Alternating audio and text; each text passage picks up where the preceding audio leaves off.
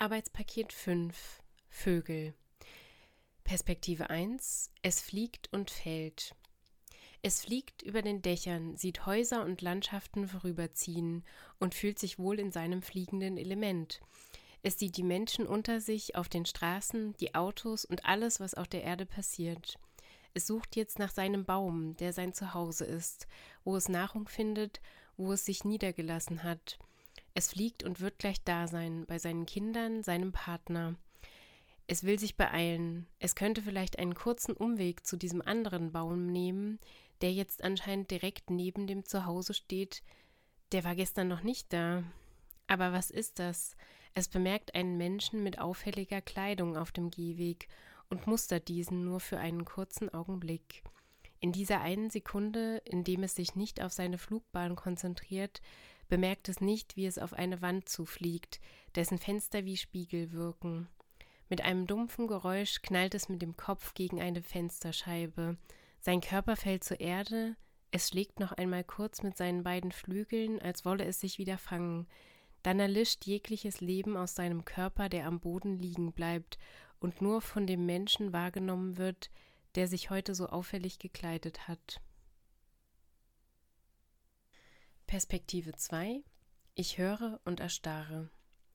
Ich gehe zügig über den Gehweg, um nicht zu spät zu kommen, um zu einem Faschingsumzug zu gehen.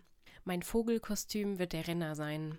Ich höre auf einmal einen dumpfen Aufprall, der von irgendwo über mir gekommen sein muss. Ich schaue am Haus nach oben und sehe noch, wie ein Fink auf den Boden fällt. Er schlägt kurz mit seinen beiden Flügeln auf, dann liegt sein Körper bewegungslos auf dem Boden. Ich gehe ein paar Schritte auf den Körper zu, bevor ich erstarre und mir bewusst wird, was gerade passiert ist. Ich traue mich bis auf ein paar Schritte nicht näher heran an den Vogelkörper, der da jetzt liegt. Er zeigt keine Regung mehr, und ich realisiere, dass die Spiegelung der Fensterscheiben den Vogel getäuscht haben müssen und er mit voller Wucht gegen eine Scheibe geflogen sein muss. Vermutlich hat er eine Gehirnerschütterung bekommen, die sein Leben sofort beendet hat, mir wird schlecht, als mir bewusst wird, dass ein menschliches Bauwerk für diesen sinnlosen Tod verantwortlich ist. Ein paar andere Menschen gehen vorüber und bemerken den Tierkörper gar nicht. Ich starre noch ein paar Sekunden darauf, dann muss ich weiter, um den Bus noch zu kriegen. Die einzige Möglichkeit, etwas zu ändern, ist die Hausverwaltung darauf hinzuweisen, Warnvögel Aufkleber an die Fensterscheiben anzubringen, und ich schreibe am nächsten Tag eine E-Mail. Aber das Bild des Vogels bleibt in meinem Kopf. Ich kann es nicht vergessen.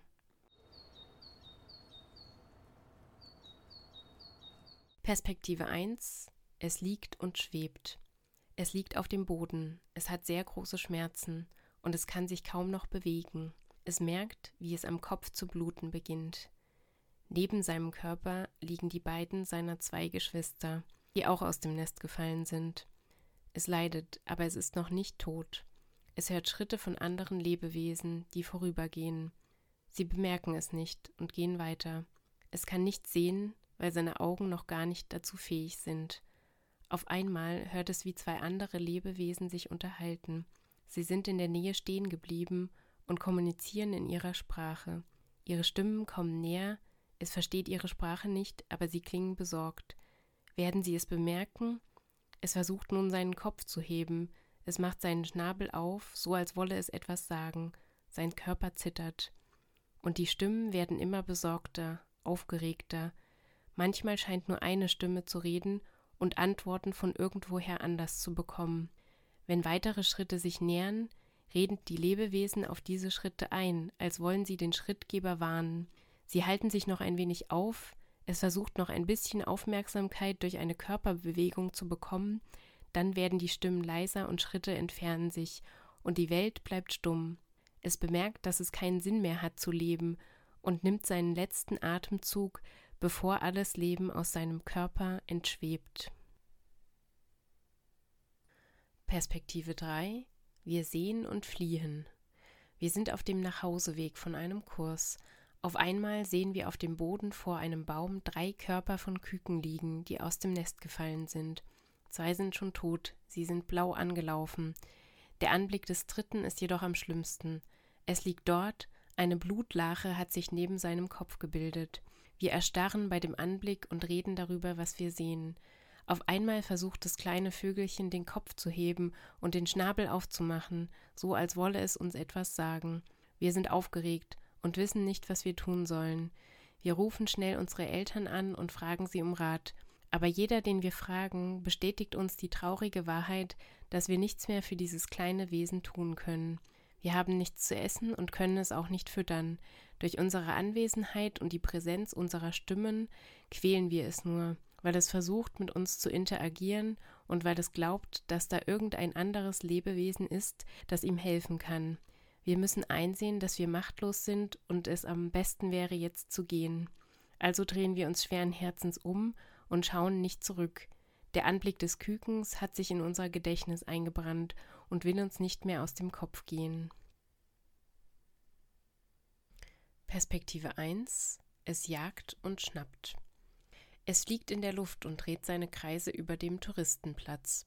Unten ahnen sie von nichts, und das weiß es auch. Ein Überraschungsanflug wird also das Beste sein, denkt es sich. Im Moment sind die Touristen auf der Hut, weil ein Kollege gerade vor ein paar Minuten einen Angriff startete.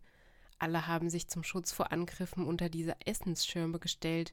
Naja, die Wache seiner Allianz, die es angeheuert hat, sich auf die Flöcke zu setzen, werden ihm schon rechtzeitig Bescheid geben. Es muss dann nur auf die Konkurrenz aus der Luft achten, die alle ihre eigenen Solo-Angriffe starten wollen. Solche Anfänger. Aber dennoch sind sie nicht zu unterschätzen. Die Backfischlust der Neulinge ist so groß, dass sie ihm manchmal noch ein Stück Diebesgut aus dem Schnabel geklaut haben. Aber jetzt aufgepasst, der Schrei eines Kollegen. Und siehe da, Jemand ist neu angereist und hat sich ein klassisches Backfischbaguette gekauft. Ha! Das ist natürlich das Lieblingsessen der Menschen und seins eben auch. Es setzt zum Anflug an, die Konkurrenz kommt von den anderen Seiten, aber nicht so schnell wie es selbst. Sturzflug, nur noch ein paar Meter und zack. Es versucht den Backfisch samt Baguette zu verschnäbeln, aber es geht daneben. Immer hat es dem Menschen das Futter direkt aus der Hand geschlagen. Dieser wird es jetzt eh nicht mehr vom Boden aufgreifen, ist also keine Gefahr mehr.